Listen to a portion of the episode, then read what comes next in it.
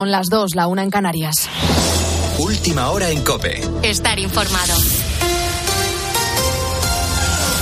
Donald Trump gana por un amplio margen las elecciones primarias republicanas en Carolina del Sur. El expresidente de los Estados Unidos se ha proclamado vencedor ante su rival Nikki Haley, quien pierde en su estado natal, donde supuestamente contaba con más apoyos. Este triunfo acerca cada vez más a Trump a ser el candidato de su partido en las elecciones presidenciales de noviembre. Y en España es el tercer día de luto en Valencia. Los forenses han finalizado las autopsias de los cuerpos encontrados en el edificio incendiado, aunque tres de ellos deberán seguir analizándose por el estado en el que se encuentran. Una vez completos los informes forenses, se remitirán al juzgado pertinente. Mientras, este sábado se ha vivido un emotivo homenaje en la plaza del Ayuntamiento. Así finalizaba el minuto de silencio donde en esta plaza del ayuntamiento donde se han congregado decenas de vecinos afectados. Aunque las autoridades tienen la certeza de que no hay más cuerpos en el edificio, han asegurado que van a seguir revisando cada habitación. Unas labores de inspección que se han retomado este sábado y que sirven también para prevenir que el fuego pueda reavivarse por el viento. Tragedias como esta nos hacen preguntarnos si estamos preparados para actuar en caso de incendio. Aunque el fuego siempre es impredecible, hay ciertos consejos que debemos tener en cuenta y que pueden ser determinantes para salir sanos y salvos. Elsa Peñasco. Lo primero de todo es la prevención. Debemos asegurarnos de que las salidas de emergencia, por ejemplo las que dan a terrazas o azoteas, se puedan abrir siempre desde el interior sin necesidad de llevar una llave. Nos lo explica en COPE Vicente Pons, ex jefe del Cuerpo de Bomberos de Valencia. Las puertas de acceso a la terraza deben de abrirse con una barra antipánico ¿eh? o bien una llave que esté colgada, facilitar la evacuación porque en cualquier sistema de actuación lo primero es salvar vidas. Si el fuego llega a producirse, tendremos que actuar en base a dos aspectos muy importantes. El primero es que los bomberos nos puedan localizar y lo segundo, nunca subestimar el peligro de las llamas. Lo que sí que hay que tener es generidad y saber dos cosas. En qué punto puede ser más visible que me vean los bomberos y saber que las llamas siempre van hacia arriba. No hay que intentar salir por donde hay fuego porque nos puede parecer que la cortina tiene poco dimensión y dentro del humo nos quedamos. Por último, debemos permanecer cerca del suelo y proteger nuestras vías respiratorias con telas humedecidas para evitar intoxicarnos con el humo. El Partido Popular, que se personará en el caso Coldo, ha vuelto a exigir explicaciones a Sánchez. Los populares sitúan al presidente del Gobierno como líder de esta trama de corrupción en la compra de mascarillas en plena pandemia. Alicia García. Sí, el PP eleva al máximo hasta apuntar a la cúpula del Gobierno el listón de sus acusaciones por el llamado caso Coldo. El vicesecretario popular, Elías Bendodo, situaba a Pedro Sánchez en la cúspide. Chantaje y corrupción. Y con dos actores fundamentales. Puigdemont y Coldo. Sánchez no había sido secretario general primero ni presidente del gobierno después sin la ayuda de esta trama, con el apoyo de distintas personas. Fundamentalmente, Coldo.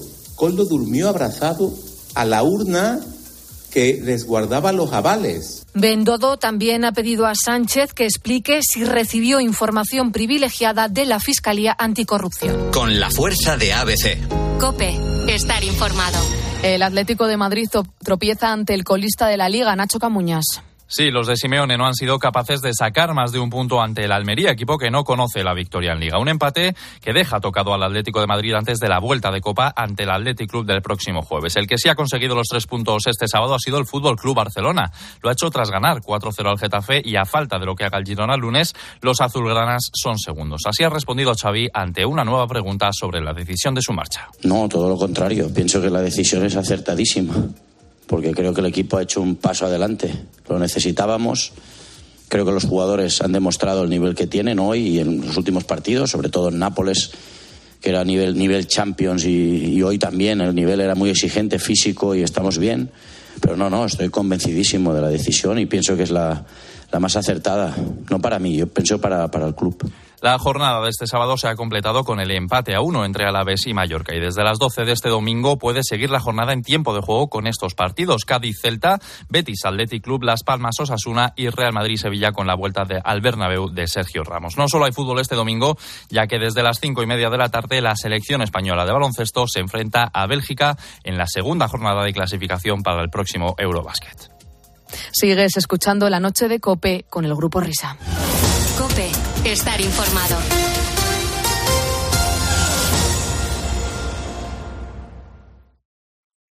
Escuchas La Noche. Con el Grupo Risa. Cope, estar informado. Esto es La Noche con el Grupo Risa. Acuérdense que les van a preguntar. Hola, hola, ya estamos aquí. Son y 5 las 2 y 5 la 1 en la comunidad autónoma canaria. La noche con el grupo Disfrutando de la segunda hora de transmisión de este programa radial.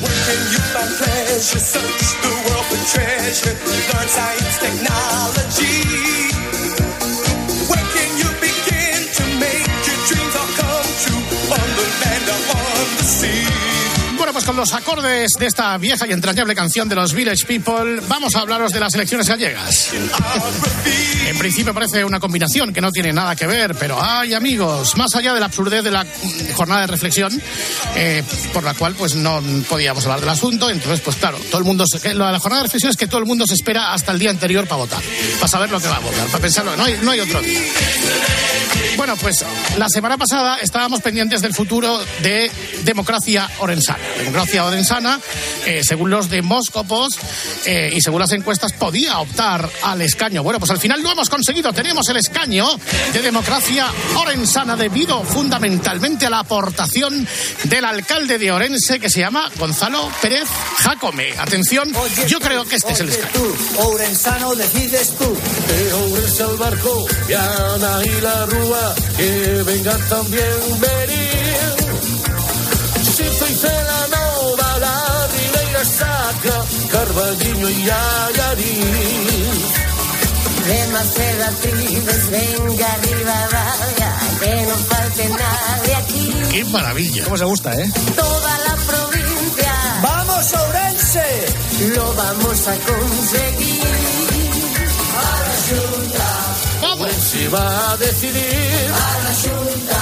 Ourense va a resurgir. Ourense debe elegir. Oye tú, oye tú, esta vez decides tú. ¡Qué maravilla! Señoras y señores, estamos ante un artista. no, La que le hace el dúo no sabe quién es, ¿no? Pues seguramente se sepa, pero nosotros no tenemos el dato. La señora igual, no sé. Sí, no, tengo ni idea, no tengo ni idea. De todas formas, está claro que se gustaba mucho al cantar, ¿eh? Porque- Sí, sí, sí. Oye, Oye, ¿y un concierto del alcalde de Orense con las luces del alcalde de Vigo? Buah, eso tiene que ser ¡Oy, oy! ¡Qué maravilla! ¿Te imaginas eso? Que conste que hay mucha gente que me lo ha mandado esto, no porque fuese a votar yo allí, porque no estoy censado, sino porque como nombra la rúa, a la gente le hace mucha Ah, por gracia. favor, Tribes,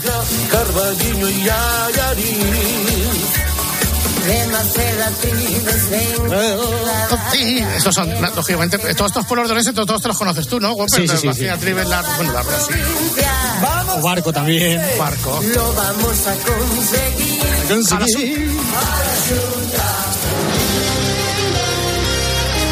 reíros, reíros, pero un, un diputado. No es él, ¿eh? No, no, claro, el diputado es el candidato, pero la aportación del alcalde es fundamental. Definitiva, diría yo. Total. Pues, oye, pues enhorabuena. Hombre, Pablo, Ah, Pablo. eh, bueno, que por, por alusiones, porque Podemos eh, no, no ha conseguido ni 4.000 votos. O sea que- Vaya, hombre. ¿Sabes cómo llaman últimamente a Yolanda Díaz, no? La estrella Galicia 00. Sí. Bueno, pues, pero, pero Pablo, tú estás enfadado con Yolanda, o sea que peor, ¿no? Que se fastidie, ¿no? Se. Por haberlos echado- por haberlos Pues echado. sí, exacto, fíjate, es que no, ni, ni uno, ni uno. Desde luego, tanto sumar, sumar, sumar cero. Oyendo al alcalde, es que, Whopper, te dan ganas de volverte a empadronar en el pueblo. Hombre, o sea, por favor. eh. Y vamos de pueblo a pueblo en España, visitando a Santa Coloma de Santa Coloma. Tenía que ser porque ya arranca la hora vintage, porque ya nos quitamos las arrugas con nuestra crema de viaje. Hola, Pontes. Buenas noches. ¿Qué pasa, criatura? ¿Qué tal? Pues, pues nada, aquí sentado esperando. ¿Te ha gustado la- el himno del pueblo de Orense de Oh, este hombre? me ha Sí, ¿no? encantado. Sí. 40. Bueno, pues ya estamos ahí dispuestos a recordar, dispuestos a viajar al pasado, a mirar por el retrovisor. ¿De qué manera hoy, queridos amigos? Pues habíamos dejado la semana pasada una lista a la mitad y era la lista que había elaborado Pontes sobre series secuela. Series forúnculo, series que eran spin-off, series que eran consecuencia de segundas partes, eh, reboots, eh, reborns, un montón de cosas. eh, High Behind. High Behind, eh, ¿cuál es la otra palabra la que mola mucho? La de... Eh, Phil, Phil, Phil, ¿cómo se llama? Review, Phil Review. Es que esta semana no, no lo hice y se me ha olvidado ya los términos. Film review, eso Pues es. vamos a hacer un, pequeño field review de esas series cuyo origen está envasado en otra serie o de las series que han dado eh, lugar como matrices a un montón de, de series después. Y yo creo que además eh, algunas de las, de las que vamos a tratar os van a sonar mucho. Esta no tanto quizá. Lo que escuchamos, eh, lo habíamos escuchado hace unas semanas cuando hablábamos de películas que habían devengado en series de televisión. La película concretamente era Stargate y Stargate tuvo no una, sino tres series, si no me equivoco, Pontes. Incluso una cuarta, pero la cuarta la vamos a dejar aparte. No, no la consideramos ni como serie. Esto que estamos escuchando es la intro de Stargate SG-1, que tuvo 10 temporadas, nada más y nada menos, desde el año 97 hasta el 2007, aunque en España se estrenó en el año 1998. Eh, ¿Esta serie comparte algún personaje con la película de la cual eh, parte o no? Personajes, sí. Actores, ninguno. Bueno, cogieron a, cogieron a MacGyver para hacer del teniente Jack O'Neill. Es verdad, a Richard ah. Dean Anderson. Sí. Oye, a los, a los que no nos suena de nada esta serie, a que podía ser un cacharro. O sea, me he comprado un Stargate S1, tío, funciona perfecto. Perfectamente, sí, sí, sí. Sí. he comprado un- A- Además tiene dos bandas y se, en- se enruta perfectamente con la wifi de casa. Claro, claro, claro. Sí, sí. SG-1. Sí, sí. Bueno, pues la siguiente es Stargate Atlantis. Eh, sí, la cosa es que en Stargate XG-1 llegó un momento en el que en el Polo Sur encontraron una base eh, de los que de una raza que ellos llaman los antiguos y que esa, esa base enlazaba con la ciudad de Atlantis, que estaba situada en otro planeta. Y entonces, a raíz de eso, crearon la segunda serie, Atlantis, en la cual hay un grupo de gente que se va a esta ciudad de Atlantis. Hay que recordar a los que no tengan muy fresca la película de Stargate que eh, iba fundamentalmente de portales intergalácticos, es decir, unos dispositivos que puestos en hora, como quien dice, dándole ruedas unos- muy grandes. a unos botones, la rueda giraba y eso abría un portal a, no a otras dimensiones, sino directamente a otros planetas. Entonces entiendo que Atlantis era efectivamente otro sitio distinto. La banda sonora no será Atlantis is Calling, eso es por love. Eso es por Love. No, no, no, no. Bueno, pues esto es Stargate Atlantis, pero hay otra más que se llama Stargate Universe. Que como puedes Ya. ver, la sintonía es absolutamente irreconocible, vale para todo. Sí. Hasta para el telediario. Es verdad. Una- ¿eh? ¿Y esta qué tiene que ver con las anteriores? Pues esta casi prácticamente nada, por el que pasa un poco tiempo después del final, al finalizar la primera parte, sí que aparece Richard Dean Anderson en algún episodio, muy pocos. Y lo que se quiso hacer con esta serie era ah, hacer un- como una especie de aproximación a Galáctica Estrella de Combate que se hizo en 2004. ¿Aproximación en qué sentido? En el sentido argumental, eh, basándose en los aspectos de cada uno de los personajes. No en una serie de aventuras, sino estamos en una nave espacial, la relación que tienen entre ellos. Bueno, pues hablando de naves espaciales, por antonomasia, aparte de Star Wars, otra de las grandes franqui- franquicias del espacio es la de Star Trek. Bueno, pues la cantidad de series que han devengado a partir de esta es tal que yo absolutamente me pierdo y tengo que dejarle aquí los mandos a Pontes porque no tengo ni idea prácticamente de ninguna de las que han salido después de, de la serie original. Tenéis que pensar que la serie original fue cancelada. Pero luego hicieron más temporadas o solamente fueron tres. No, no, fueron tres. Con el Capitán Kirk eh, solamente fueron tres, eh, entre el 66 y el 69. No hubo más. Ajá. Pues eso fue el origen de una grandísima franquicia. Sí, la serie tuvo su pequeño éxito en una serie de gente que reivindicó frikis. la serie. Correcto. Los frikis. Sigue, sigue. Y la primera serie que apareció fue en el año 73 con la Star Trek, la serie de animación. Yo esta ni la conocía. O sea, había una serie de dibujos animados de Star Trek. Sí. La última frontera. ¿Y salían representados en los dibujos los mismos protagonistas que los de la serie original? Los mismos de la serie original. Fue una continuación de la serie de la serie original con las mismas voces en la versión original. Extraños mundos. Buscar nueva vida y nuevas civilizaciones. Llegar con audacia donde ninguno Sobre la serie original, aquí cuando la vimos en España, no sé si la vimos directamente ya redoblada o al principio con un doblaje latino en los años 70 y después ya con el doblaje. Suena redoblado este, ¿no? Suena redoblado, ¿no? Sí, este, No. es, este es redoblado, pero hablo de la serie original porque sí que recuerdo que el Capitán Kirk está eh, doblado por Jordi Brau. La original de televisión que emitió Televisión Española a finales de los eh, 70 fue versión doblada en... Latina, ¿no? Imagino. Correcto. Y después las autonómicas, la versión doblada en Barcelona. Y es la que está editada también en DVD y la que ponen por Netflix, si no me equivoco. Correcto. Bueno, ya tenemos dos. Star Trek original, que es la que estamos escuchando, la serie animada, que como decía Fernando, también está redoblada, porque obviamente esta voz no- de los dibujos animados no podía ser No, de no, los es, años es 70. el doblaje que se hizo para Netflix. Vale, y después tenemos Star Trek, la nueva generación. El espacio. La última frontera. Estos son los viajes de la nave estelar Enterprise en su misión permanente de explorar nuevos y desconocidos mundos. Este es el de Matrix. De ir audazmente donde nadie ha ido jamás. En esta serie, ¿quién sale? Porque yo, si la reconozco un poco, es por los eh, protagonistas. El capitán Jean-Luc Picard, Patrick Stewart. Y también sale Kunta Quinte, ¿no? Correcto. También sale aquí haciendo de, de- de- de tu sindicato, gato. Porque este, Ah, es- mal, mal, este gato. ¿Este gato? Este gato iba en una nave espacial, ¿eh? Qué bien, ¿eh? Joder, Sí, ¿cómo pero tiene unas gafas. Tiene unas gafas que le permiten ver. Pues, ah, haciendo trampa. Que te las Ah, pase, que te las pase. Que te las pase, exactamente. Eso- es, joder, yo aquí arranco el motor de un coche y la gente se enfada. Bueno, eh, esta de la, de la nueva generación transcurre eh, entre mediados de los 80 y mediados de los 90, digamos. Y, No la, sigue, y la sigue Star Trek Espacio Profundo. Fueron- Espacio Profundo 9. Vaya, pues es que había Ah, nueve. ocho, ocho que me perdí. Las ocho anteriores. A ver, esta era la serie donde salía Buppy Goldberg. No, Whoopi Goldberg aparecía en eh, la nueva generación. ¿Quiénes salían aquí? Aquí salía Avery Brooks, Nana Visitor y, como no, como siempre, René Auberjonois, que es un actor que siempre termina haciendo de extraterrestre. Hay que comentar, estas series argumentalmente van paralelas a la original, son consecutivas, transcurren en tiempos distintos, en épocas distintas. Transcurren en épocas distintas. Vaya. En alguna, alguna ya, ya lo iré diciendo, sí que transcurre a continuación de otra. Bueno, tenemos la original, la de dibujos, la nueva generación, Espacio Profundo 9, ojo con la puntualización. Nueve, eh, importante. Y nos vamos a Star Trek Voyager. Esta sí que tiene nombre de coche, ¿eh? Sí. Yo creo que el coche le pusieron el nombre de la serie, ¿eh? Bueno, concretamente le pondrían el nombre de la nave espacial. Siete temporadas entre el año 95 y el 2001, con lo cual esta se tuvo que solapar con Espacio Profundo 9. Sí, sí que te puedo decir que la serie en Estados Unidos siempre ha estado sindicada. No es una serie que se emita en un canal nacional. Tele Chicago y todos estos. Correcto. Y esto, que podría ser yo que sé una canción de Taylor Swift, parece... en serio, parece una cosa así como de country. Esto es Star Trek Enterprise.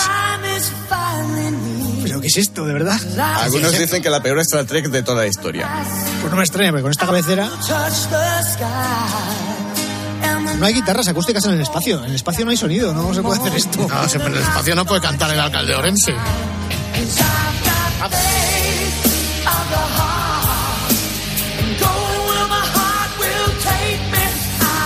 Dime que esta la cancelaron. La cancelaron. La cancelaron. Pues, A la cuarta temporada dijeron, no hace falta que continúe. No me sorprende. Pero espérate que no hemos acabado, ¿eh? Nos queda todavía Star Trek Discovery. Esta eh, yo creo que la hicieron un poco en plan aniversario, como intentando recuperar el espíritu de la serie original. Correcto. Y además es una especie de precuela. Además en esta, en esta serie hay una capitana femenina. La segunda de la historia de, de- de la serie.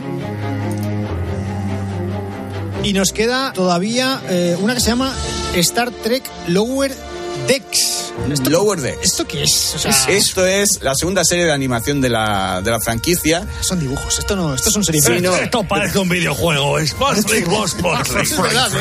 La serie se centra en la nave USS Cerritos. El nombre tiene también su historia. Cerritos. Ah, he entendido cerditos. No, no, Cerritos. Ah, cerritos. cerritos. Pero esperad, o sea, que esta no es la última. Ah, bueno, bueno, No. perfecto. Nos quedan todavía otras dos.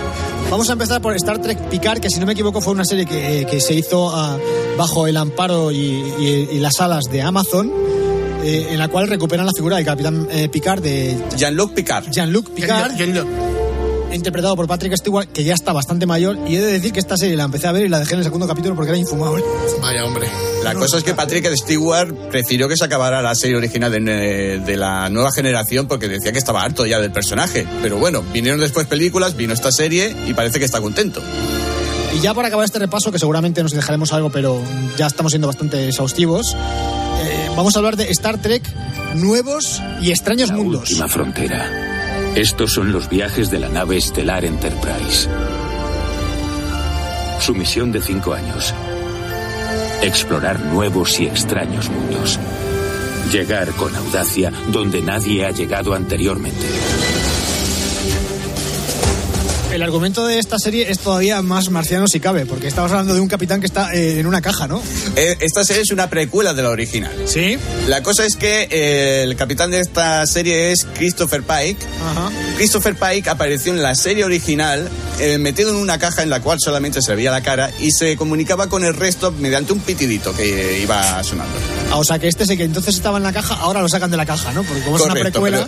es una precuela. De todas formas, el nombre de Christopher Pike a mí me suena de las películas. Ojo, sí, porque ¿eh? era, era el primero que estuvo en la, en la Enterprise. Sí, fue el primer comandante que tuvo la nave. Ah, Bueno, pues dejamos ya el universo Star Trek, que como podéis ver. No bastante más. ¿Te parecen pocas? Pero aquí estábamos empezando, le. Claro,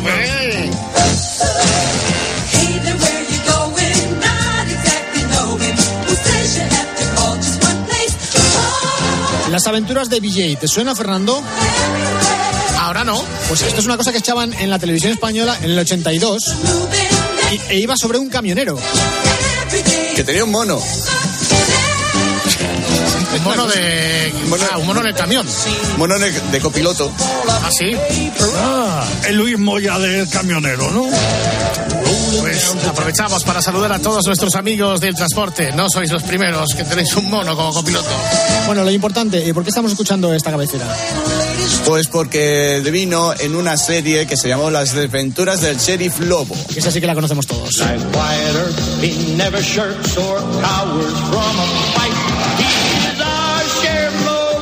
Sea, realmente eh, podemos decir que Sheriff Lobo es un spin-off de la serie de BJ. Sí, porque en la serie de BJ aparecía el sheriff Lobo que le hacía la puñeta bastante a BJ y se pensó en hacer una serie de comedia con este personaje en la cual en, la, en el opening aparecía el sheriff Lobo y todos los coches de su patrulla se chocaban al salir. Pero el Sheriff Lobo era un personaje recurrente que aparecía en la serie de BJ o apareció una vez y dijeron, ah, pues a partir de aquí podemos tirar del hilo. Era un personaje recurrente. Y esto que reconocemos todos es la sintonía de Fraggle Rock. Eh, lo que yo no sabía es que esto había dependido también en un spin-off. Los Fraggle tuvieron cinco temporadas entre el año eh, 83 y el 87 y luego tuvieron un reboot en el año 2022 en Apple TV. Es- Esta sintonía es más larga que un día sin pan, de verdad, ¿eh? ¿De larga está? Sí. A ver cuándo rompe. Ya. Ya roto.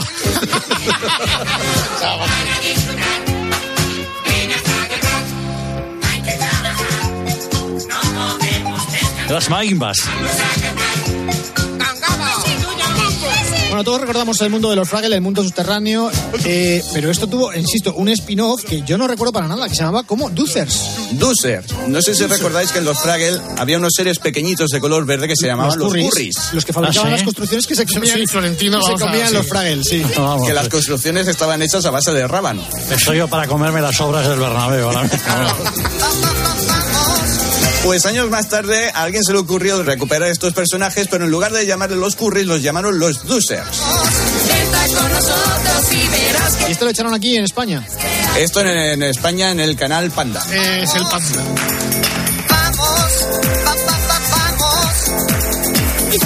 ¿Y se puede ver hoy en algún sitio? No tengo ni idea, la he estado buscando y no la encuentro. ¿En el Toro TV? Qué buena vida. Bueno, yo creo que esto en algún momento lo comentamos cuando hablamos de las chicas de oro. De Blanche. Sí. Pues sí, sí, es, que a Rajoy es que siempre que sale las chicas de oro le gustaba Blanche. Lo digo para los oyentes nuevos. Bueno, pues eran tres. Estaba Blanche, pero también estaban Rose y estaba Sofía. Eh, y cuando quisieron prolongar la serie de una manera un poco extraña, no sé por qué, eh, se te escucha el teclado Pontes. Vale, perdón. Eh, cuando terminó la serie original, las mandaron a un sitio que se llamaba el Golden Palace, el Palacio Dorado. No sé si era un retiro o qué era. ¿Cómo fue el, el devenir, el origen de esta serie? Era un asilo. Pues, pues asilo. la cosa es que las chicas de oro se emitió, las chicas de oro se emitió en la NBC, pero en el hotel de oro pasó a la CBS en Estados Unidos. Cambiaron, cambiaron de canal y cambiaron de ubicación. Se, en este caso, Rose, Blanche y Sofía compraron un hotel que se llamaba The Golden Palace. Esta serie eh, intuyó que no funcionó un carajo. Una temporada, Una temporada. nada más. Se acabó. Bueno, vamos con otro de los grandes clásicos de la televisión. Esta es la sintonía de cabecera de la serie Matrimonio con Hijos, que tuvo 11 temporadas entre los años 87 y 99. Y es la serie en la que conocimos a Ed O'Neill, aunque luego lo vería mucha gente después, en la serie que la ha encumbrado últimamente a la fama, que ha sido Mother Family. Y también descubrimos ahí a la potentísima Cristina Applegate. Un saludo para ella que lo está pasando un poquito chungo últimamente por su enfermedad. Pues esta serie, decía, aparte de las 11 temporadas que he comentado antes que tuvo, eh, tuvo también un spin-off que yo no conocía. Dos, dos. Fíjate lo que pasa, dos spin-off. ¿Qué es esto? Esto es Top of the Hip. ¿Y de qué iba? Pues iba de los personajes Charlie Verducci y su hijo Vinny Verducci, que a- iban apareciendo esporádicamente en matrimonio con hijos. Y se de- decidió de que tuvieran una serie.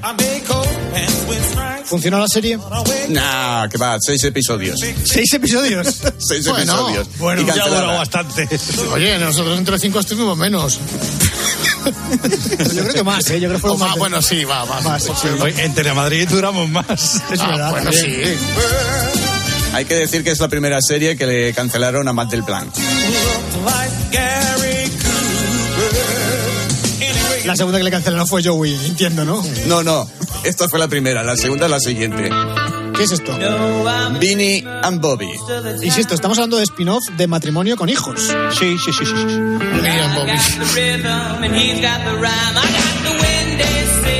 ¿Y esta cuántos episodios duró? Otros seis episodios. Ya estamos. Cortito y al Alguien, pie. alguien vio que Matt LeBlanc, que hacía el personaje de Vinny Verducci, mm, tenía algo de potencial y dijeron, bueno, vamos a probar con una segunda serie. Eh, hicieron lo posible con Vinny y Bobby, pero ya digo, seis episodios y la cosa no continuó. Es curioso porque yo pensaba que Matt LeBlanc fundamentalmente lo primero que había hecho importante había sido Friends, pero no, yo creo que está aquí triunfando entre comillas en series que le cancelaron en, en media docena de episodios, pero bueno. Bueno, importante, importante fue Friends. Sí. Bueno, vamos con una que yo creo que nos sonará un poco más.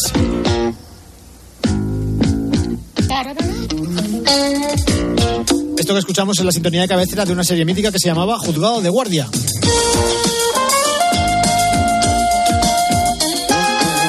Y aquí en España lo veíamos el lunes por la noche.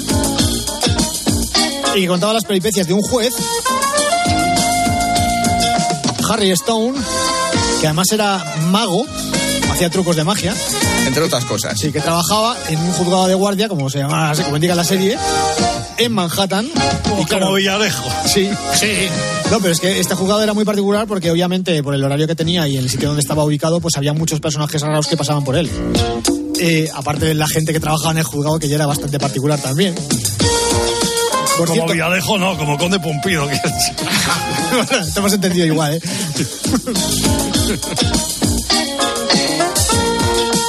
Aquí en España, el actor de doblaje que doblaba al juez Stone era también José Luis Gil, que además era el que hacía la cabecera de Juzgado de Guardia. Eh, mención especial hay que darla a eh, Dan Fielding, el fiscal narcisista y adicto al sexo, que pone aquí, lo dice Pontes, ¿eh? no lo digo yo. Sí, sí, sí, no, es que es así. Y lo Estaba sigue siendo. Estaba interpretado por John LaRoquette, quedaos con este nombre, porque es un tío muy importante en la televisión americana.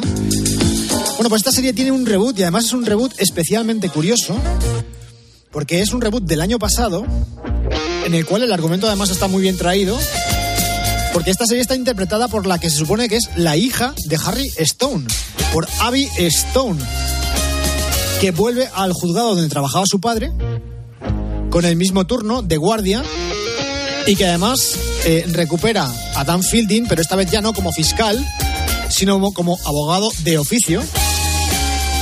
La canción esta de Juega de Guardia, esta lo utilizaba Pepe para hacer las menciones de legalitas, ¿no? Ah, sí, pero esta versión o la primera. La, La primera, creo la primera, la primera, la primera. Sí, Bueno, sí. Ponemos la primigenia, aunque seguimos hablando de la Claro, serie. claro, de la serie del, del reboot del año pasado. Hay que decir que Abby Stone eh, está, el papel está protagonizado por Melissa Rauch, a la cual conocemos por la serie de Vivan Theory, de la que luego hablaremos más tarde. Y repite, ya decía, John LaRoquette. Más o menos el elenco, es, los, los roles están también repetidos en esta, en este reboot. Eh, La serie la podemos ver ahora mismo en Warner TV, si no me equivoco, Pontes. ¿Estoy No, equivocado? no te equivocas. Bien. Y hay segunda temporada. Hay segunda temporada, es que yo no he terminado de ver todavía la primera. la- Bueno, va a haber segunda temporada que se tiene que estrenar, me parece que el mes que viene en Estados Unidos. Y ya como último dato de esta serie, aunque puede parecer una chorrada, pero eh, hablaremos también más tarde de esa serie, eh, la directora de esta serie, de los episodios de, de- de esta sitcom, es la misma directora que dirigía los episodios de Cómo conocía a vuestra madre, con lo cual eso ya también es un sello de calidad. Cerramos el juzgado. Sí, cerramos jugado. Y pasamos a aquellos maravillosos 70.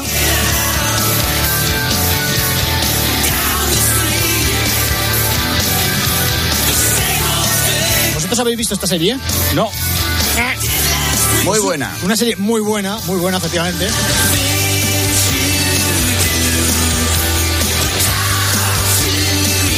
Hablábamos antes de Matt LeBlanc en Friends, porque aquí también sale una recurrente de Friends, que es eh, la madre de, de- de la familia de aquellos maravillosos 70, que en Friends hace de, a ver cómo lo digo, está, ca- está liada con el hermano de Phoebe. Correcto. Debra Joe Rapp. Y espérate que el padre, si no me equivoco, el padre es el malo malísimo de Robocop 1. Correcto también. Smith. Tu padre. Y luego los chicos, pues una es Laura Prepón, que también salía en Cómo conocía a vuestra madre, haciendo de Tona Pinchotti. Y Topher Grace, al que conocemos de Spider-Man 3, la de Sam Raimi, que hacía de Venom, si no me equivoco. Correcto. Bueno, pues esta serie eh, tuvo un spin-off. Un poco ruidoso. No. Esta es la cabecera de aquellos maravillosos 90. Cuéntanos algo de esta serie porque yo no la controlo, Pontes. ¿En qué Pues- está basada? Está basada En en, la. 80. No, en los 90. Esta, nos Ah. pasamos 20 años más tarde, o mejor dicho, 10 años después de que acabara la primera, la primera serie. Se ambienta con la hija de Eric y Donna Foreman, que va a vivir con sus abuelos paternos durante un verano. O sea que realmente esta serie la fabricaron prácticamente a medida para que pudiesen recuperar los eh, roles los que hacían de padres en la serie original, ¿no? Que eran los mejores. Eran los mejores, claro. Bueno, la hemos mencionado ya un par de veces antes, teníamos que acabar hablando de ella. Esta es la sintonía, no de cabecera, sino de cierre, de la serie Cómo conocí a vuestra madre. Serie mítica donde las haya, ¿verdad, David? Muy buena. A mí me encantó. Bueno, al final nos dejó fríos a, a algunos y sobre todo la última temporada estaba un poco ahí como estirando el chicle de una manera quizá innecesaria. Pero bueno, sin entrar mucho en detalles, eh, esta serie tuvo un spin-off. No un ¿Ah, reboot, sí? sino un spin-off. Sí, el spin-off además era bastante obvio porque todo el mundo hablaba de ella y se llamó ¿Cómo conocí a vuestro padre? Y digo se llamó porque ya se terminó. Se terminó dos temporadas, ya está. A ver, es que esta realmente es que era muy difícil. O sea, el listón de la primera estaba demasiado alto y había además una legión de fans que, aunque tenían muchas ganas de ver eh, la historia contada desde otra perspectiva, resulta que la perspectiva no era tal, sino que era una historia que realmente no estaba especialmente eh, eh, entrelazada con la de la serie original. State that nearly 14 billion years ago expansion started. Wait, the earth began to cool the. Bueno, una de las series más cools de los últimos años, sobre todo para los frikis, y mira que a mí esta serie me costó empezar a verla, pero luego me enganché, vamos, de una manera loquísima, es eh, The Big Bang Theory. Bueno, pues esta serie tuvo un spin-off, aunque no sería eh, técnicamente un spin-off, sino una precuela, porque habla de cuando Sheldon era más joven, y estamos hablando, pues eso, de el joven Sheldon.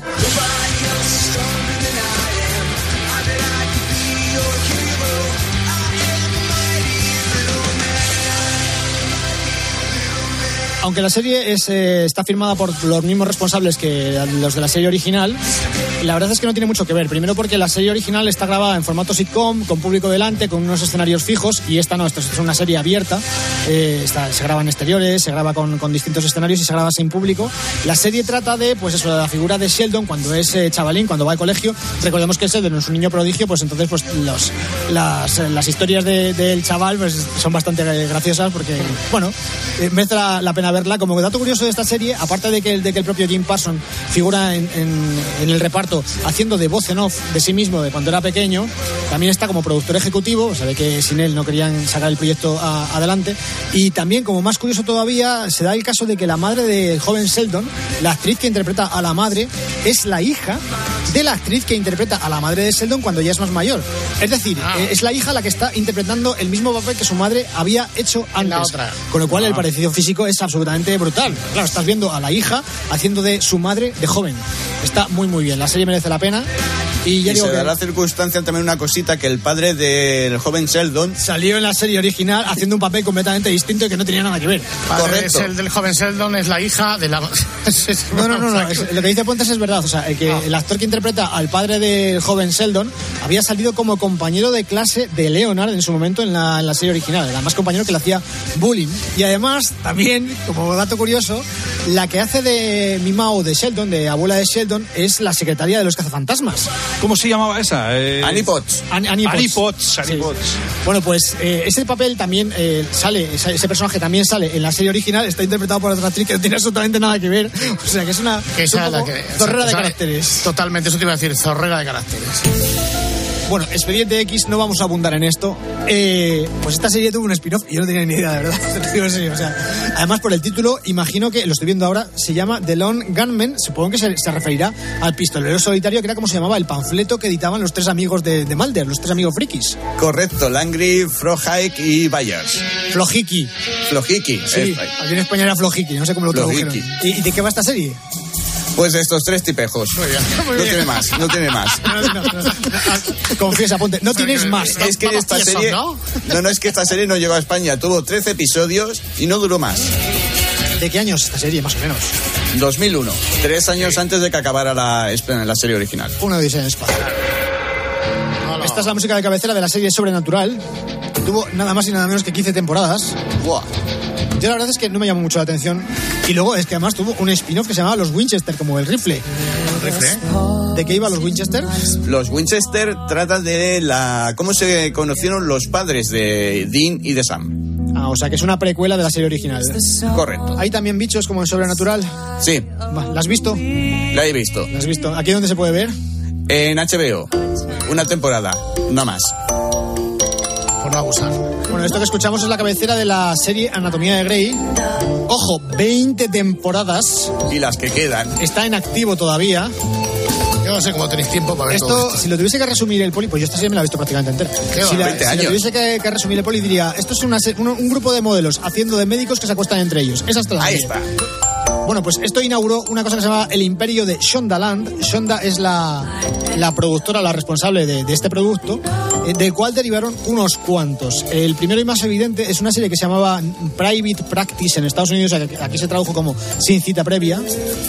Pues esta serie nos cuenta las aventuras de eh, Addison Montgomery, la hermana del doctor macizo de Anatomía de Grey, que había fallecido y entonces decide trasladarse a la otra costa, a- deja Seattle y se va a Los Ángeles, donde abre una clínica privada. Bueno, se podrá trabajar en una clínica privada y de ahí el, el nombre de la serie, Private Practice. No, hermano, no. Ex marido. El ex marido, fíjate, es que El doctor macizo. Esto es un lío de faltas tremendo. Perfecto. Bueno, pues esta serie duró seis temporadas.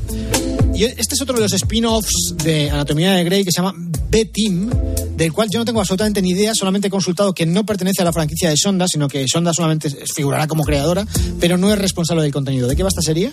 Es una serie de web episode, eh, directamente para internet. Eh, dos minutos y medio de duración cada episodio, en el que trata sobre las aventuras del llamado equipo B, que en la temporada de 2018 había formado lo que eran los residentes de la- del hospital. ¿Que, que duran los episodios dos minutos? Sí, sí, porque son web episodios, Ah, o sea, son episodios vale, estos vale. para internet y los hacen de la duración que les dé la gana. Yo creo que aprovechan los descansos de la serie original para decir, venga, esto va para internet. ¿Y no hay en, Pues sí, TikTok, dos de- en TikTok no hay de 10 segundos? Seguramente sí. ¿eh? Sí. Sí, sí, sí, sí, sí, sí, sí. Bueno, y el siguiente spin-off que hay, aparte del de Cita Previa y B-Team, es Estación 19, que este es un spin-off rarísimo, porque, a ver, vamos a ver cómo lo contamos. Eh, Bailey, que es una de las principales protagonistas de, de Anatomía de Grey, eh, la señora bajita con mala leche, eh, pues estaba casada, se divorció y se enrolló con otro médico residente, bueno, ya era cirujano me parece, eh, Fue residente. y de repente un día le, le da el punto y dice que quiere ser bombero. Y se pira, la- y se pira de la serie y entonces hacen lo que se llama Estación 19. De hecho, también tienen bastantes crossovers con la serie original. Bueno, o, eh, argumentos, o argumentos que empiezan en una serie y terminan en la otra. Eso sí que da mucha rabia, ¿eh? Cuando, Sí. estás viendo, cuando estás viendo un capítulo y se acaba el capítulo, te quedas a medias y resulta que cuando empieza el capítulo siguiente no tiene nada que ver con el anterior y te has quedado sin medio capítulo, que es que tienes que acudir a verlo en la serie hermana, que pues muy probablemente a lo mejor no la están echando en tu plataforma de referencia o ni siquiera está doblado al castellano. O sea, te, se te queda mal el cuerpo, por decirlo de alguna Un forma. saludo a los bomberos que nos oyen, ¿eh? A todos los bomberos que nos estáis escuchando. Si hay algún incendio o algo, nos podéis quitar, ¿eh? O sea, Sí. no, no, no. No es obligatorio. falta. Podéis oír el podcast luego. Exacto. O sea, Y un saludo también a toda la gente que nos está escuchando desde Nueva York. ah, Hombre, ya era hora. buenas tardes. que es donde se desarrollaba esta serie. Antes- Sexo en antes- Nueva York. Ahí, ahí, Enrique, Enrique. Buenas tardes. Sí, sí, pero de sexo realmente esta, esta serie tenía un poquito, por lo menos al principio. ¿eh? Algunas No, era, era, era- era el gato con botas, Whopper. No, te digo en serio, o sea, tanto sexo en Nueva York y realmente eran todas bastante mojigatas si exceptuamos a, a tu amiga, A Samantha. a Samantha. Sí, sí, sí. Buenas tardes. El restaurante es bastante tal. Esta mujer es interesante. ¿Cuál de ellas? Mariano, ¿qué te Samantha. pasa? A ver, Samantha, ahora, sí. que tienes tiempo Digamos libre que era ahora. eh, la Blanche eh, de Las Chicas de Oro, pero en versión Sexo en Nueva York 10, 15 años después. Eh, estaba muy bien. He visto algún que otro capítulo. Me voy a comer, a devorar la serie entera. Si la quiere ver es espectacularmente guapa a esta mujer, tiene que cogerse la película Maniquí, que es una de las primeras que hizo, que ahí sí que está realmente de, de buen ver, sobre todo porque era muy jovencita. Bueno, pues esta serie tuvo un spin-off que se llamaba Los Diarios de Carrie.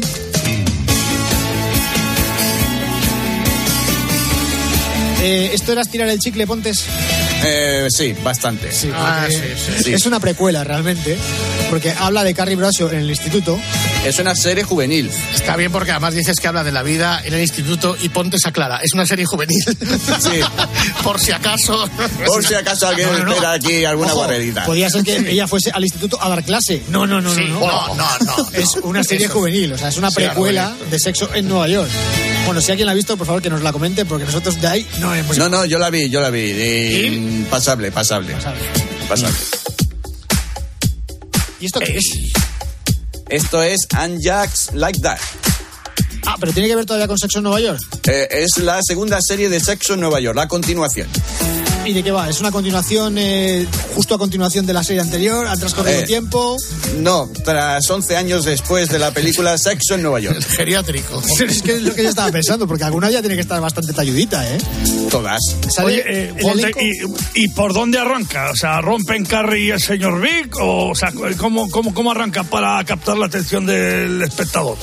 Ah, ya no te lo puedo decir, no lo sé, tengo que verla. Muchas gracias. Ahí está, muy bien. No, no, no, es que lo siguiente que iba a preguntar es si, si continúa el elenco original, si están todas o ha habido alguna que se haya... No, no, no, hay una que se ha dado de baja que es Kim Catra, que Es dijo que- que, que no, que, que no que quería además, continuar. Kim Cattrall yo creo que debe ser la que más mayor está y teniendo en cuenta que era un personaje que se basaba mucho en su físico, pues seguramente la pobre mujer pues está nada más descansada en casa que dejándose arrastrar por los platos de televisión como hacíamos Eh, nosotros claro, en Telecinco. además como si se se ha dado de baja, como que se da de baja a Yastel. O sea, de- Totalmente, sí. Hola, vengo aquí a darme de baja. Bueno, vamos con las dos últimas series que vamos a repasar hoy. Esto, aunque cuesta un poco reconocerlo, la verdad es que la sintonía es un poco anodina. Pues, estamos Anodina hablando de- total, anodina Sí, totalmente. estamos hablando de The Good Wife. Una serie que parte de una premisa bastante curiosa. Estamos hablando de una señora que es la mujer de un tío que es candidato y se entera justo cuando, cuando el tío gana o a final de la campaña de que le estaba poniendo los cuernos. Entonces decide qué puede hacer con esa información, si utilizarla para hundir a su marido eh, en la miseria y que no gane las elecciones o guardársela y saber eh, y más adelante intentar sacar provecho de ella. Esta es la premisa a la que parte la serie. La serie la verdad es que tuvo chorrocientas temporadas. Siete. Sie- siete. Está bastante bien, es una serie interesante, eh, está muy bien. Sobre todo hay que destacar a una de las gerifaltes del buffet que está protagonizado por eh, Christine Baranski, que es una pedazo de, de jaca. Brutal. ¿Eh? Brutal, ¿Sí? una, una actriz espectacular que también sale, por cierto, en The Bang Theory porque es la madre de Leonard. Eh, pues eh, cuando terminó The Good Wife decidieron hacer una serie de Christine Baranski, era obvio porque funcionaba muy bien. Y la serie se llamaba, siguiendo un poco el, el hilo de la original, The Good Fight. Que yo reconozco que no la he llegado a ver todavía, la tengo en pendientes. Yo lleva, tengo pendiente de terminar The Good Wife y empezar con esta. lleva seis temporadas, o sea que mala no es. No, ya ha acabado. ¿Ya ha acabado? Ya ha acabado. Ahora es cuando la podemos empaquetar y que hagan una caja, la compramos y nos la vemos toda del tirón de arriba abajo. Sí, y primero que acaben de publicar la de The- Good Wife. Claro, es que yo creo que The Good Wife la tengo porque me- en su momento me la descargaba de los episodios originales, de cuando los emitían en Estados Unidos. ¿Robado? Pero por una cuestión de disponibilidad. O sea, era una serie que en España todavía no la estaban echando y entonces si querías seguirla, pues no te quedaba más remedio que ir al día en Estados Unidos y bajártela según la, según la emitían. Vale, es que has dicho ir al día en Estados Unidos como si fuera un supermercado. Ir al día en Estados Ir al día de Estados Unidos, sí. Está bravo, eh. Bueno, pues eso, que tenemos pendiente, Pontes tiene pendiente acabar The Good Wife y yo tengo pendiente empezar The Good Fight. Y tenemos pendiente de qué vamos a hablar la semana que viene, porque por esta ya se acabó. ¿Y no, no hay más de Star Trek? Bueno, quedarán, quedarán, quedan por hacer. Y las películas. Rebusca, rebusca, rebusca. Igual te has dejado una, rebusca ponte, igual te has dejado una. Bueno, pues hasta aquí el repaso que hemos hecho, que ha sido exhaustivo además, de, de series, secuelas, precuelas, forúnculos, Sí, Cazuelas y cancelados. Y como dices tú, Fernando, siempre desde la honestidad, ¿no? Para ser Siempre, honestos. siempre, siempre desde la honestidad. Y bueno, y Somos tan honestos que somos capaces de confesar cuándo nos hemos bajado una serie, cuándo nos la hemos copiado o cuando estamos hablando de ella sin haberlo visto. Que no eso, más- eso más te iba a honesto. decir. que La que mayor confesión, no la he visto, no lo sé. Esta serie habla de la vida de estos tres. Y ahí lo hemos dejado, por ejemplo, este la último. Bueno, querido José Manuel Pontes, la semana que viene, si quieres, te esperamos por aquí a estas mismas horas. Vale, muy bien. Muchas Ah, gracias, pues. amigo. A vosotros. Un abrazo. Adiós.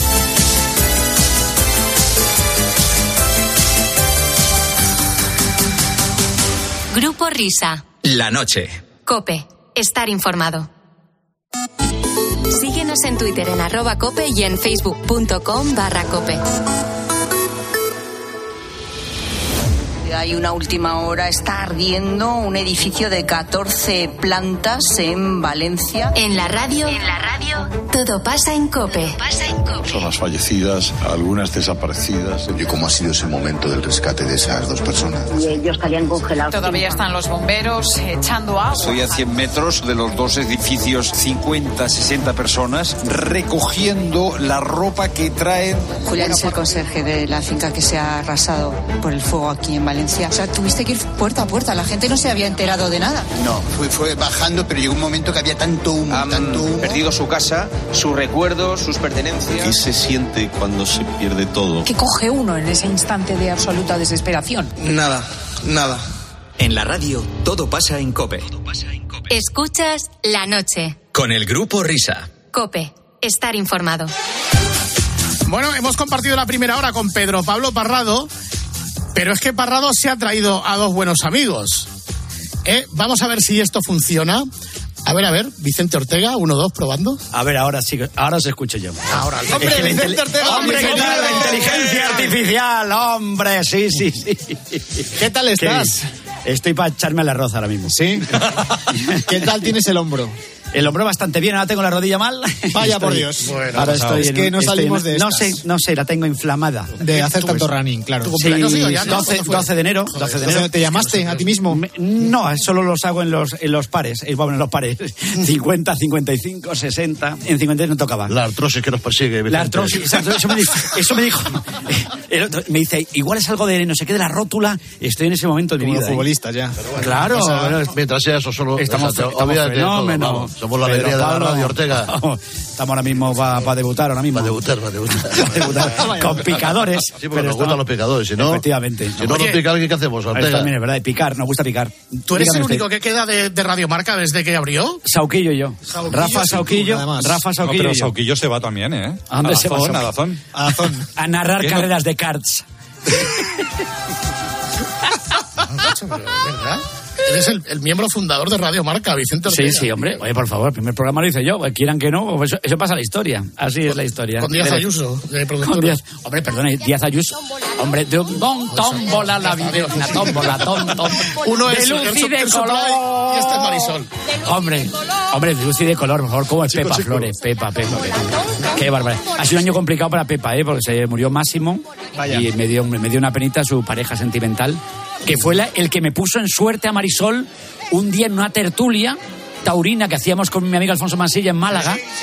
Sí, sí, sí, sí, sí, sí, sí, sí, sí. No estaba Roberto, pero, eh, pero recuerdo que me dice, me dice mi amigo Mansi, mira, te va a saludar alguien y, y me dice, hola, mira, soy Máximo, el marido de, de Pepa. Y digo, hombre, tal, tú sabes que te escuchamos mucho cuando vamos a la, a la finca y tal. Y digo, ah, joder, me alegro mucho.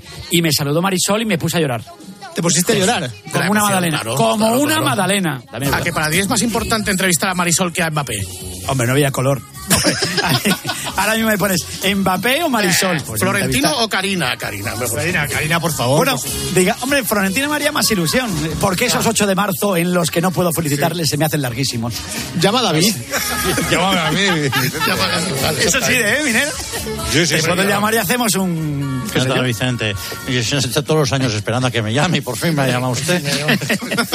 Mire usted, mira, si yo le llamo todas- siempre todos los años y tal, pero bueno, algún año me cogerá el teléfono, no te preocupes. Bueno, ya esto Eh, ya- eh. Oye, tiene nuevo disco Rick Astley, ¿eh? Sí, es verdad. ¿Lo has escuchado en directo cantando? ¿Qué era lo que cantaba? No sé si era algo de ACDC. No, no, no quiera. No canta, eh, toca la batería, canta sí, limpia, fija, Sí, sí, da sí, esplendor. esplendor. Es, es- es como la Real Academia de la Lengua, es maravilloso. ¿eh? Estoy deseando que vuelva a España, pero de momento no. Eh, ¿Cuántas veces lo has entrevistado ya? Dos. Dos.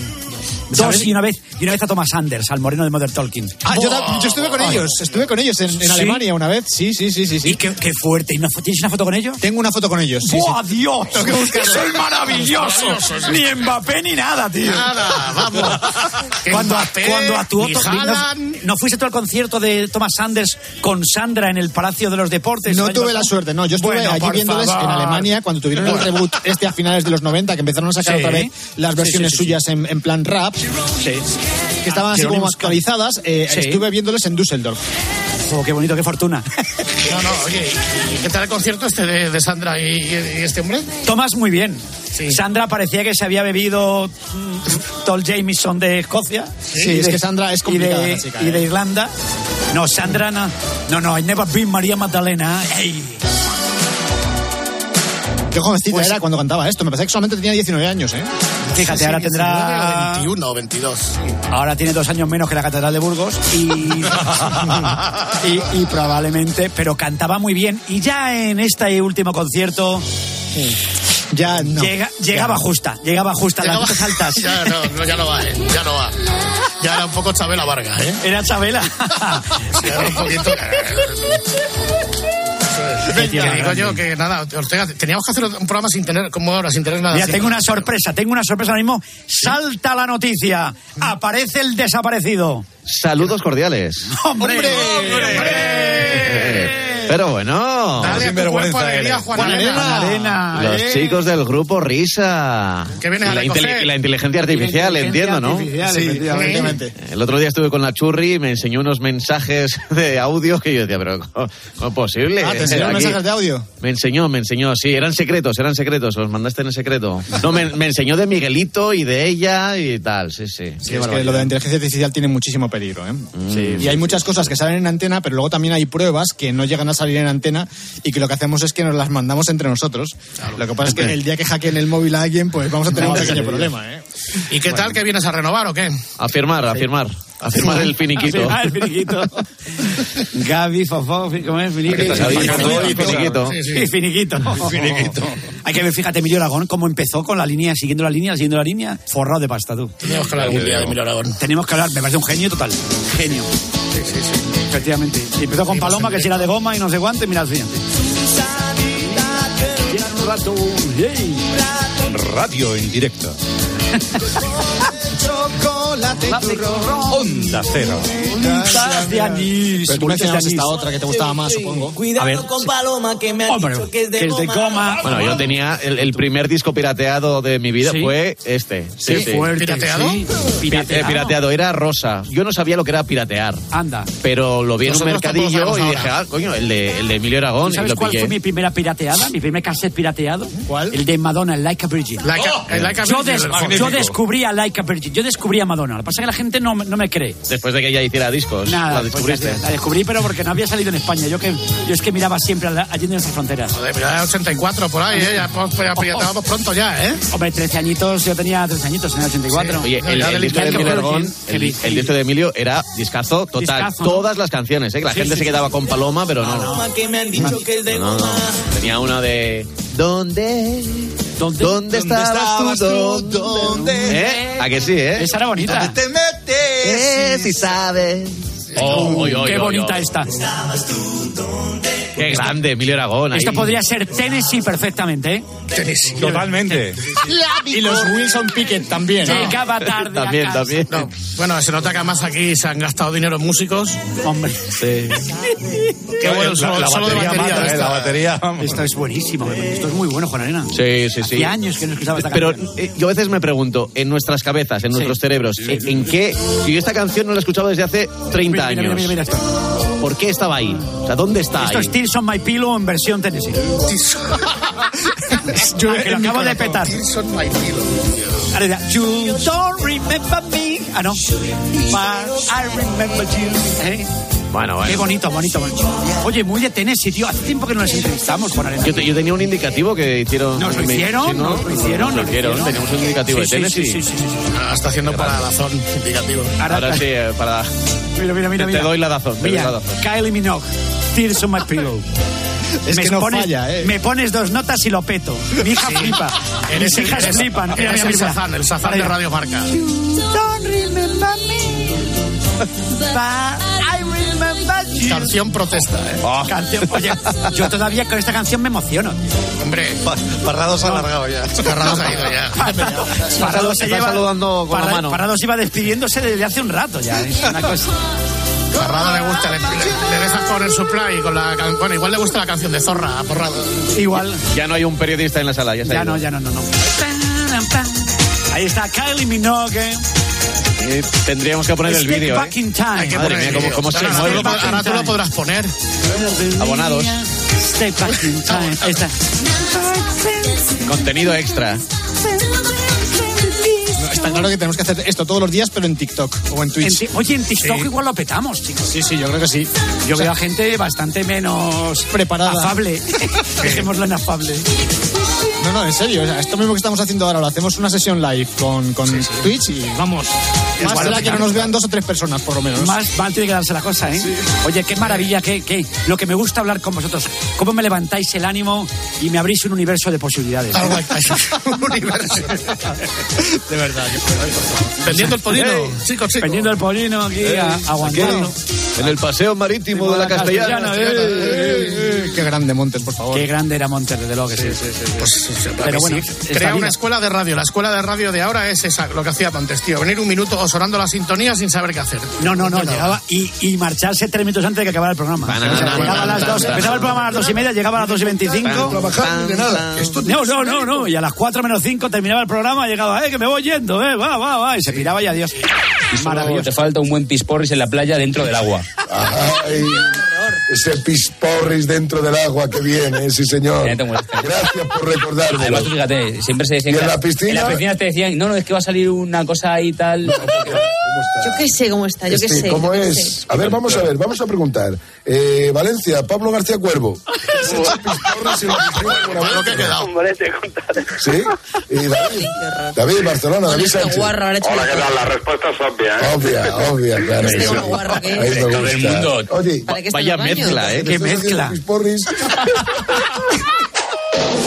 grande. Oye, pero Qué fíjate que más mezcla en un minuto, en un Madre minuto, mía. la churri que, está en cope. Mira, ahí está. Hostia, Que, eh, Pablo García Cuervo, que fue Pablo García Cuervo, que ha pasado por todos los sitios Ha pasado por y todos por la federación. Eh, Talavera, que está en la SER. Sánchez, que sigue donde sigue. O sea, en un minuto, ¿eh? Maravilloso, Guarros, ¿eh? ¿no? O sea, super guarros, ¿no? O sea, sea. guarradas, ¿no? O sea, o sea, ¿no? O sea.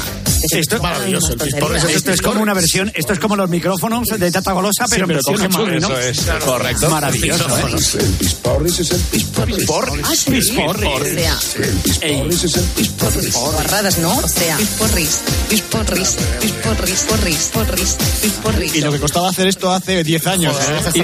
Y, y- y ahora lo, lo fácil que es Whopper, ¿verdad? Ya ves, ahora con la IA lo haces en 3 minutos. Que no son guarradas, que son cosas de la naturaleza. No lo pienso leer. Oye, que esta gente se tendrá que ir a dormir, a dormir, ¿no? ¿no? Bueno, Sí, como estamos a cualquier hora, pues ya sabéis lo que estamos. Oye, chicos, gracias por estar ahí, por existir, ¿eh? No os digo nada más. Muchas gracias a ti, Vicente, por este ratito de radio, tío. Y a ti también, Buenas Juan noches Arena. a todos. Ah, pero estábamos en antena ahora mismo. Hombre, por supuesto. Por supuesto. Hombre, ¿qué pensabas? Menos mal porque Le decimos estado... a- adiós a Juan Arena y le deseamos mucha suerte. Sí, Sí, sí, oye, estaré siempre con vosotros, ¿eh? Eso lo decía T, ¿no? Tienes, tienes, tienes, tienes razón. Tengo razón, tengo razón. Oye, Juan Arena, pero, pero escúchame. Maravilloso. A ver, ¿Tú, tú, tú sabes de motos? Es, es una pregunta que solo responderé en el Gran Premio de Qatar. Qatar, efectivamente. Pero, Foundation. pero sí, el motorsport es ahí. Mira, yo suelo decir que entre una carrera de, de- en una carrera de atletismo, Sí. una de maratón, en los galgos, una carrera de coches y de motos, solo cambia el reglamento técnico. Porque entre salir y llegar es lo mismo. Oye, como es de motor, no vais a dar las tractoradas. Eh, no, creo que no tenemos los derechos. Cago en la leche. pues, Cago en la leche, eso hubiera sido una buena idea, ¿eh? Los Cago tendrá en el Toro TV. Bueno, despide, José Ra.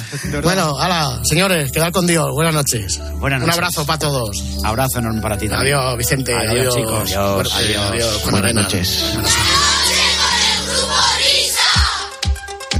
Qué barbaridad, qué rato más bueno. ¿Eh? Parrado, chico, chico, Ortega, con arena. Ahora les toca a Radio Marca, ¿eh? Darnos un poquito bola, ¿eh? ¿Eh? Ya está bien. Ahora vienen las apasionantes noticias de las tres. Que son las de las dos en Canarias, aquí en COPE.